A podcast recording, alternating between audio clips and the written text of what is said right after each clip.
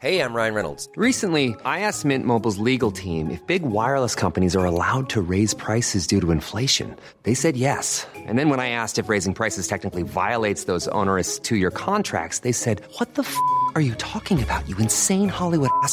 So to recap, we're cutting the price of Mint Unlimited from $30 a month to just $15 a month. Give it a try at mintmobile.com slash switch. $45 upfront for three months plus taxes and fees. Promo rate for new customers for limited time. Unlimited more than 40 gigabytes per month. Slows. Full terms at mintmobile.com. Dixo Exile Network.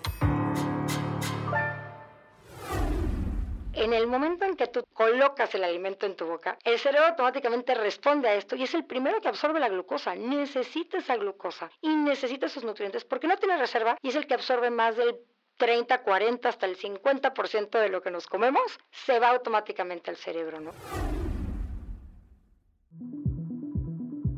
Gracias por escuchar un episodio más del Bien Comer. Les recuerdo que además de escucharnos en todas las plataformas de podcast, también pueden vernos a través de mi canal de YouTube Bien Comer. La entrega de hoy está dedicada al cerebro. ¿Qué comer para cuidarlo? ¿Cuáles son los nutrientes más importantes para este importante órgano? ¿Qué es eso de los neurotransmisores? ¿Podemos hacer algo para prevenir el deterioro cognitivo? ¿Qué tanto nos afectó COVID? Para platicar de este importante tema me acompaña mi querida y admirada Julia Salinas. Julia estudió medicina en la Universidad de Anáhuac, después hizo un máster en nutrición clínica, cuenta con diversos diplomados y talleres en temas relacionados con salud y nutrición, da consulta privada, conferencias, eh, asesorías, tiene una cuenta que se llama Antojo Diabólico en Instagram, en fin, eres un estuche de monerías. Bienvenida, Julia. Vendemos barbacoa los domingos, llévelo, llévelo, ya nada más eso me falta, caray, encantada, Fer.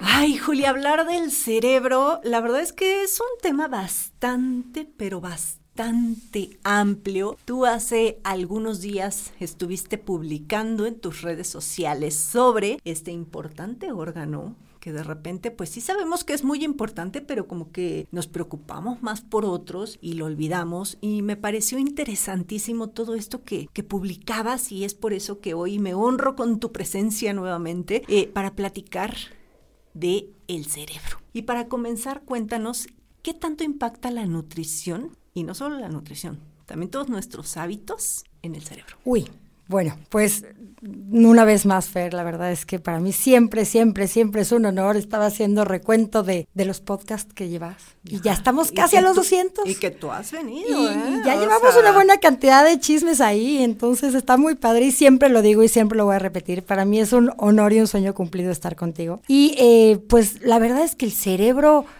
pues tiene que ver todo con lo que comemos.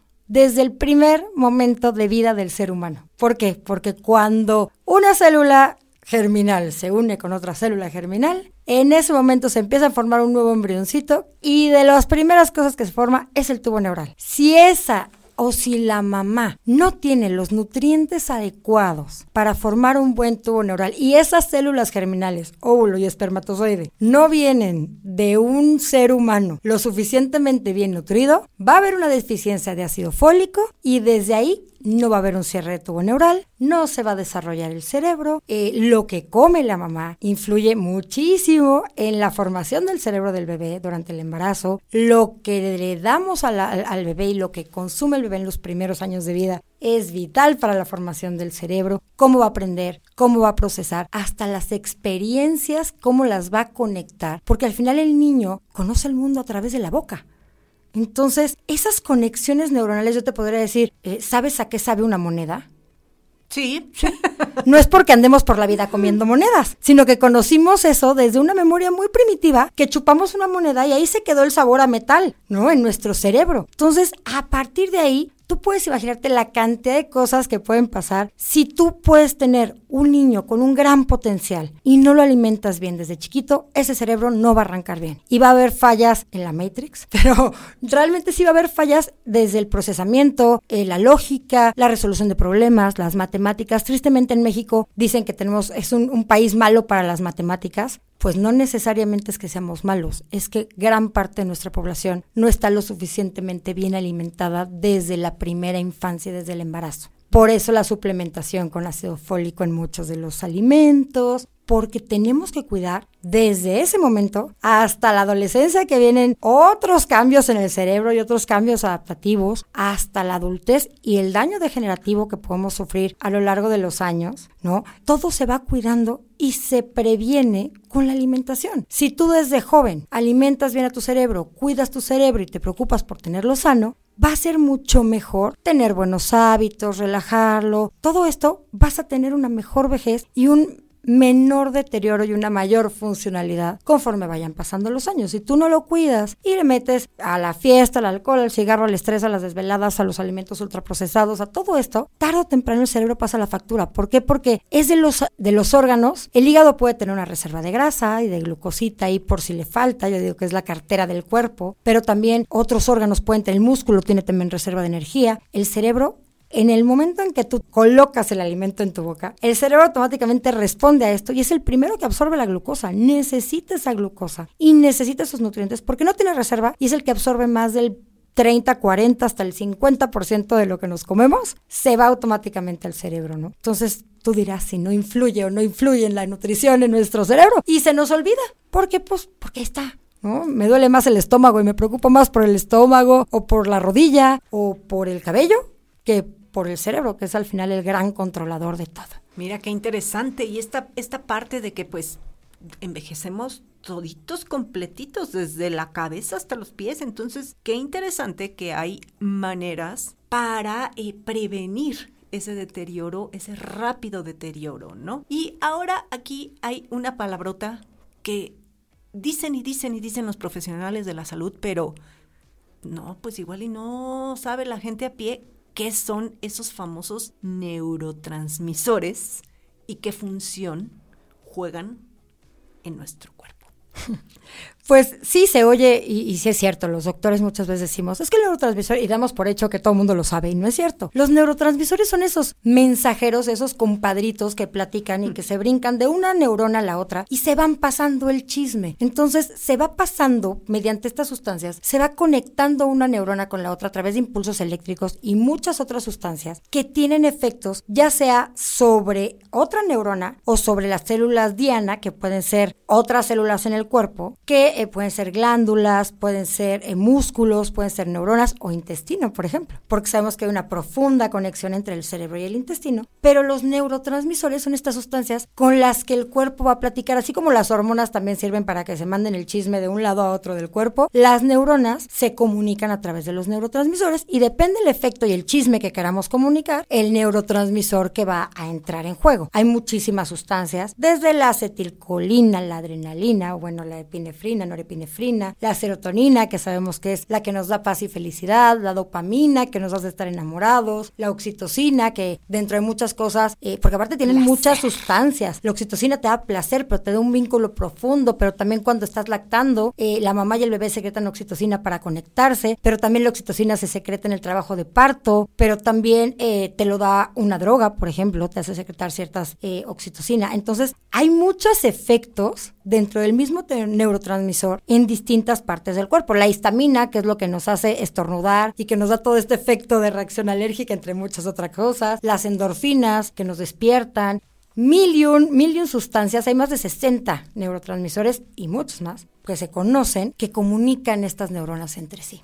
Estaba justo leyendo eh, que los perritos así, no sé si, bueno, si tienes perro, claro que tienes. Claro. Y eh, ves cuando te ven así como enamoraditos y estaba eh, leyendo que justamente ahí hay un, o sea, tú segregas oxitocina y que es, es el, ese neurotransmisor el que te hace como que se sientan ambos enamorados. O sea, qué interesante. Claro, y pasa también con el bebé. Cuando, cuando el papá, el papá, el bebé y la mamá, no sé si has visto ese cuadro que está la mamá con el bebito recién nacido y está lactando, tiene al bebé pegado al pecho y la mamá está idiotizada con el bebé y el bebé idiotizado con la mamá. Pero el papá que está arriba y que los está viendo así, babea porque el papá también empieza a secretar esa oxitocina para hacer el vínculo profundo que te une como familia. Entonces está muy cañón en las mascotas, en la comida, maldito sea, ¿no? Entonces todo eso nos hace correlacionar muchas veces las emociones, la experiencia que tuvimos y el neurotransmisor que se secretó en algún momento de nuestra vida, lo guardamos en la memoria y lo relacionamos. Por eso es tan importante, por ejemplo, hablarnos bonito. Cuando tú te ves en el espejo, y te sientes mal y te hablas feo y te dices, es que estoy muy gorda, me doy asco y todas esas cosas horribles que a veces nos decimos, el cerebro entiende la palabra asco y entonces da náusea. Y la náusea te hace sentirte incómoda y el reflejo del cuerpo para calmar la náusea es pedir azúcar. Entonces, cuando te ves feo y te hablas feo en el espejo, te da más ansiedad por comer dulce porque necesitas serotonina para neutralizar ese sentimiento de incomodidad. Y así hay mil ejemplos que yo te podría dar de cómo estas sustancias nos van atando a la comida y a las emociones y a las sensaciones y por eso es tan difícil entender y romper los vínculos para tener una alimentación amigable y querernos y aceptarnos y tener una buena relación con la alimentación.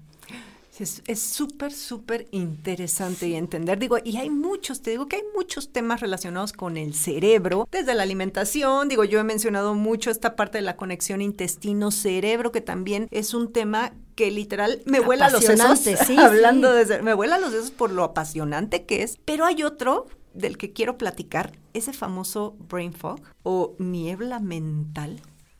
Cuéntanos de eso, por favor, Julia. Ay, pues pues digo, se ha visto que, que hay mayor, eh, o sea, que, que existe tal cual como, no como una enfermedad, sino como un conjunto de síntomas que generan la niebla mental. Y tristemente, el COVID nos vino a dar en la torre con la niebla mental. Y los que tenemos déficit de atención, hiperactividad como yo, y el COVID nos vino a partir el queso a muchos, porque no nada más se te olvidan las palabras, pero se te, se te eh, olvida lo que, lo que ibas a, eh, ¿cómo se llamaba esta palabra? Ya sabes, o sea, se te van las palabras y tienes un grado de afasia, estás cansada, no te concentras, eh, te da ansiedad, es muy complicado juntar estos síntomas que al final, no sé si se pueden decir malas palabras, pero es, yo les digo que es la tontez post-COVID, por no decir, pero pero de verdad está muy cañón. Y se hizo un estudio en la Universidad de Oxford, creo que es Oxford, casi seguro, donde se tomaron tomografías de personas que ya les habían hecho una tomografía cerebral y les hablaron les preguntaron, oye, este, ¿te dio COVID? Sí. Ay, ven, te regalamos otra tomografía.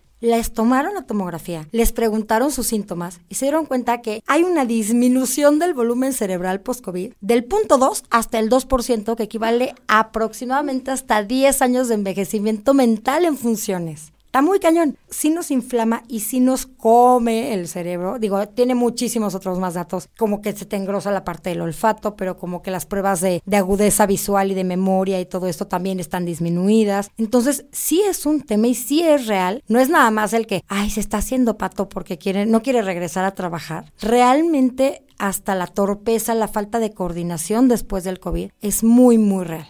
Entonces, existe, existe esa niebla mental, hay otras enfermedades que también la pueden dar, como la depresión, como eh, la tiroiditis de Hashimoto, como los, eh, los, el síndrome y las enfermedades del espectro autista, las personas con celiaquía y problemas autoinmunes también empiezan a generar esta niebla mental, personas con estrés crónico, fibromialgia. Todo esto nos, nos da, pues, eh, evidentemente nos puede dar esta niebla mental que sí existe. Y a esto también se le llama, Julia, eh, bueno, uno, uno de los síntomas que, que, dice la gente que tiene justamente esta, pues, este brain fog es sentir literal que tienes una nube entre el cerebro y los ojos. Yo lo siento. o sí, sea, yo también lo justo después de COVID se acentuó muchísimo eso junto con mis migrañas. Pero bueno, no voy a hablar de mí, sino vamos a seguir hablando de lo interesante que es el cerebro. Y hay otro tema ahí interesante que vi que estabas posteando sobre esos famosos nootrópicos. Ay, los nootrópicos son todo un, todo un tema, porque además de que, bueno, sabemos que empieza a haber deterioro, sabemos que a partir de los 30 años nuestro cerebro empieza a bajar sus capacidades y en esta búsqueda del anti-aging y de explotar las capacidades, ahora está muy de moda, hasta en Silicon Valley ya tienen así como sus drogas. Eh, no sé si te acuerdas de la película esta de em, Bradley Cooper que se llama Limitless o Sin Límite, que el chavo se toma unas cápsulas y entonces se vuelve el cerebro y empieza a ser súper productivo y adivina los números de la lotería y, o sea, como que explotar al máximo nuestras capacidades cerebrales, pero la verdad es que el concepto como tal se, se surgió en 1972 en Grecia y habla precisamente de, de potenciar esa mente o esas capacidades mentales con sustancias que sean capaces de amplificar nuestra cognición, activando o sobreactivando la secreción de ciertos neurotransmisores. Que ya explicaste que son. Exactamente, entonces de repente son disparos de adrenalina, pero disparos de dopamina, pero disparos de... Que estés como muy, muy alerta. Claro que eh, pues muchos te dicen que son sustancias naturales, Todavía no hay una regulación. Hay una sola sustancia, que no voy a decir para que no corran a comprarla. Hay una sola sustancia química que sí está eh, identificada, pero de ahí en fuera todas las demás eh, son mezclas y cada laboratorio hace sus propias mezclas y te dicen que es un trópico. Pues sí, por una taza de café también puede ser un trópico, ¿no? Porque al final te despierta y te estimula ciertas capacidades. Entonces hay que tener mucho cuidado con esta modita del Silicon Valley, de estar tomándonos... Eh, efectos o cosas. En Amazon venden en Amazon muchísimos muchísimos. Pero ve tú a saber si son reales. Exacto. Y aparte no hay como un... Eh, como un estándar de calidad, y aunque te dicen, no, estos sí están aprobados por Cofepris. Pues, ¿qué es? Cafeína. Ah, no, pues, órale, va. Pero eso pasa también con, pues, con muchísimos suplementos, ¿no? Ahora los tan de moda ya ves, Brain Fog se me fue, pero estos este, adaptógenos. Los adaptógenos, igual, no sabes si son las concentraciones, no sabes el efecto porque es todavía muy variable. Eh, lo que a una persona le causa muy buen efecto, a lo mejor a mí una taza de café de X cafetería me levanta, pero a ti te pone súper nervioso y te da ansiedad. Entonces todavía no se pueden medir muy bien los efectos adversos, el temblor, el nerviosismo. Eh, hay unos que son para dormir y para relajar, entonces te dan tu cóctel y te dicen, estas dos son en la mañana para despertar, este es para cuando te quieras concentrar y este es para cuando te vayas a dormir, que te tiene melatonina y entonces el antioxidante cerebral que te va a inducir al sueño y entonces como se relaja el cerebro vas a poder estar mejor al día siguiente. es un conjunto de cosas que al final va de la mano con todo este rollo que se llama el biohacking o el biohacking, que es al final explotar mediante las sustancias naturales y mediante hábitos y mediante conexiones nuestras capacidades más altas, ¿no? Estos que se les da por meterse en la tina de hielos y aguantar muchísimo porque cierto grado de estrés se ha visto que mejora la resistencia de las células. Hay muchas cosas que, que están todavía en veremos, que, que estamos estudiando en proceso, pero estos no trópicos, bueno, pues al final hay alimentos no trópicos que nos pueden ayudar, como platicábamos el matcha, que es el té verde, pero la hoja de té verde en polvo que tiene muchísimos antioxidantes, que el guaraná, la colina, el ginkgo biloba, el ginseng, el ginseng y el ginkgo biloba no son nada nuevos, usan de, la medicina tradicional china, ¿no? Eh, la L-carnitina, que por ejemplo la tenemos en los espárragos, la tirosina, que la tenemos en el aguacate. O sea, eh, todas estas cosas estimulan al cerebro, todo depende de las dosis, cómo lo tomemos, si lo sabemos manejar y nunca, nunca, nunca tomárselo ni las que compran en Amazon así recomendadas del compadre, ni andarse sobredosificando por más natural que sea sin preguntarle a su médico. ¿Sí puede tener efectos negativos? Claro que puede tener desde crisis de ansiedad, temblores, taquicardias, pues al final estás sobreestimulando a tu cerebro. Entonces nada como, digo, aunque sea natural, sabemos que muchas de las drogas lo que hacen es precisamente eso, el LSD y los hongos, pues al final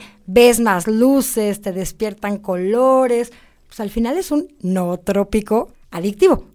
¿No? Y al final la cafeína también tiene un potencial adictivo, entonces hay que tenerle mucho respeto. Muy buena, o sea, con muy buena asesoría y siempre con un neurólogo o tu médico atrás de ti diciéndote si lo puedes tomar, no y cómo, ¿no? No es no es como que así de enchilame otra gorda, ¿no? Oye, y ahorita que dijiste todo esto, ¿qué hay del CBD?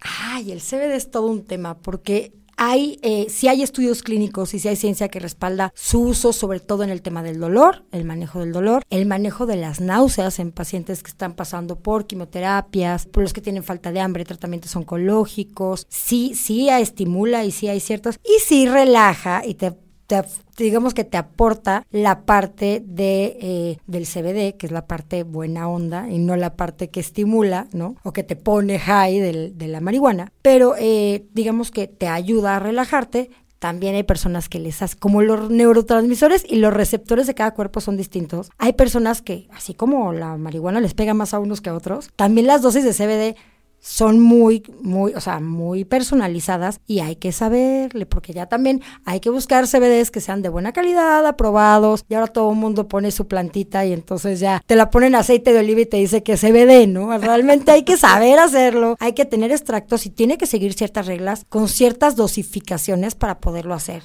No se la anden tomando nada más porque la comadre lo recomienda. Sí, muy y, ta- importante. y también hay unos que ni seguramente ni CBD es, ¿no? Como lo dices, igual es un aceite de oliva y te Sí, estoy sí, pagando a precio de CBD. Oye, Julia, y para culminar, a ver, cuéntanos recomendaciones de alimentación para mantener nuestro cerebrito bien y bonito y no viejito. Pues bueno, ya hablamos del omega, lo hemos dicho, la atención, la memoria, por lo menos mil miligramos o un gramo de omega al día, si no, de nada les va a servir. Y ahí sí que sea más DHA que EPA. El DHA es el que nos ayuda al cerebro y el EPA es el que nos da más función cardiovascular. Eh, entonces, mil miligramos de omega al día y en los niños también hay que complementarles con omega. Pregúntenle a su pediatra, las dosis son más bajas, pero hay muy buenos omegas, no necesariamente los que vienen en gomita llenos de azúcar en forma de pescadito. Hay otros omegas que les podemos dar a los niños y dárselos en la alimentación.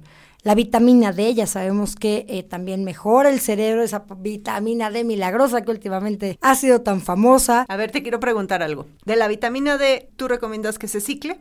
Sí, aunque se ha visto que, por ejemplo, más de un año continuo baja su efecto. Se, se hizo un estudio para menopausia y se, se vio que eh, durante un año, menos de un año, no había tanto efecto.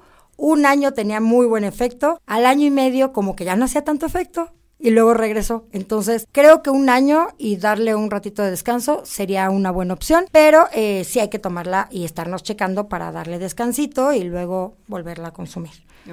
Eh, alimentos y suplementos, siempre lo decimos, hay que comerse las vitaminas, hay que comerse los minerales, todo lo que tiene colorantes. Se ha visto que los colorantes, en especial el rojo y el amarillo, actúan sobre el cerebro y pueden causar en los niños, sobre todo, déficit de atención e hiperactividad. Entonces, bájenle a los Yo paquetitos. creo que a mí me daban mucho mac and cheese, ¿eh? Porque... Yo tomé mucho amarillo 5 y rojo 3, o sea, a mí sí, completamente el TDA, ¿no? Pero sí se los, sí se los aumenta, entonces, mientras menos químicos y menos ultraprocesados, eh, el huevo sabemos que tiene complejo B, grasas. yema, por Con favor. yema, porque en la yema está la colina y ese es súper importante para el cerebro. ¿Acetilcolina le suena algo? Entonces, es uno de los neurotransmisores más importantes. Cómanse el huevito con yema, por favor. Y tampoco cómanselo crudo, porque crudo no se absorbe igual. Y algo importante ahorita que hablabas de los neurotransmisores, esas personas que eh, se quitan por completo los carbohidratos en las dietas keto,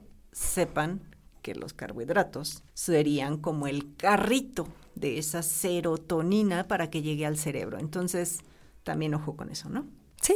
Eh, pues te puede causar incluso depresión, te puede causar bajones de ánimo. Yo tuve una paciente que soñaba que la perseguía el bolillo. Literal, me habló y me dijo, sácame. O sea, se, me empecé a hacer una dieta keto y llegó conmigo y me dijo, me vas a regañar. Y yo, yo no regaño. Es que se me ocurrió irme a hacer una dieta keto y necesito que me ayudes a salir porque llevo tres días que sueño que me persigue un bolillo. Y yo, no, mana, o sea, por favor.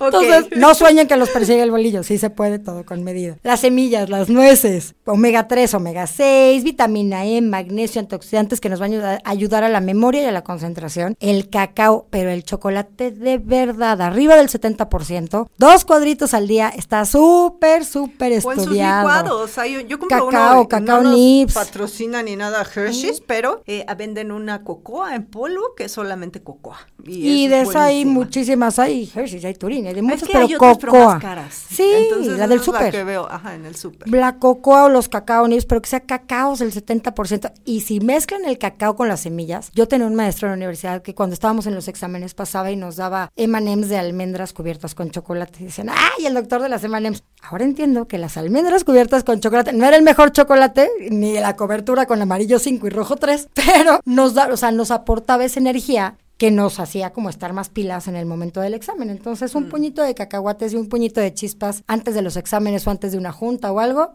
te pone muy pilas. Brócoli, hojas verdes, ya sabemos, contra el Alzheimer, la vitamina K, el hierro para que la sangre esté bien y nos llegue el agua al tinaco, que eso es muy importante, cuidar los niveles de glucosa, colesterol para que no se tapen las arterias que luego se llegan a tapar y eh, ya sea que hay microinfartos en, a nivel cerebral o también hay obstrucción de las carótidas y no nos llega el agua al tinaco, entonces no sube la sangre al cerebro y también hay broncas, frutos rojos, berries y el plátano que, ah, cómo me lo satanizan. No, pues igual que el mango, El pero no. plátano yo- es malísimo. Les digo, no, el plátano tiene triptofano, tiene magnesio, nos ayuda a bajar el estrés. Entonces, si andas muy deprimido, un vasito de plátano o un licuado de plátano con leche es una maravilla para relajarte porque la leche te ayuda con, con todos sus minerales y con todo el triptofano también a producir serotonina junto con el plátano. Es una delicia para cenar. Ya si le ponen azúcar, eh, No, ahí no, sí ya lo echaron a perder.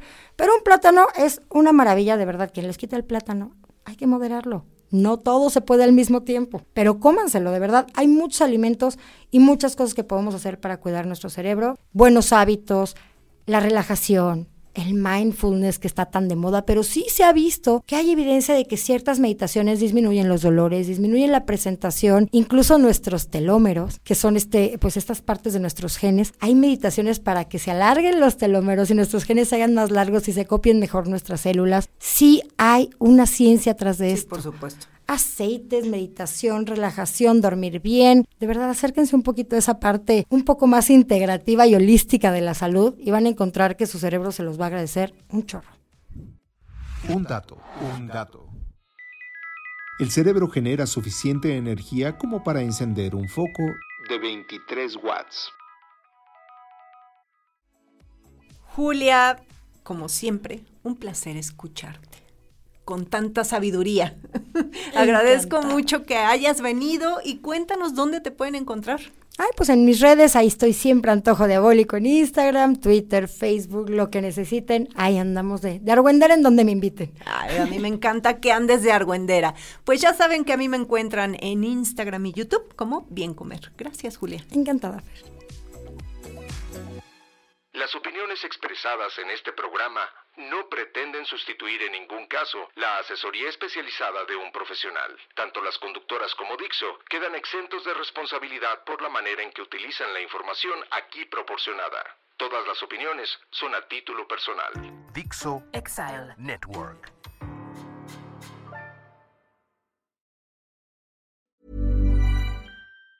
Ever catch yourself eating the same flavorless dinner three days in a row? Dreaming of something better? Well, HelloFresh is your guilt free dream come true, baby. It's me, Kiki Palmer.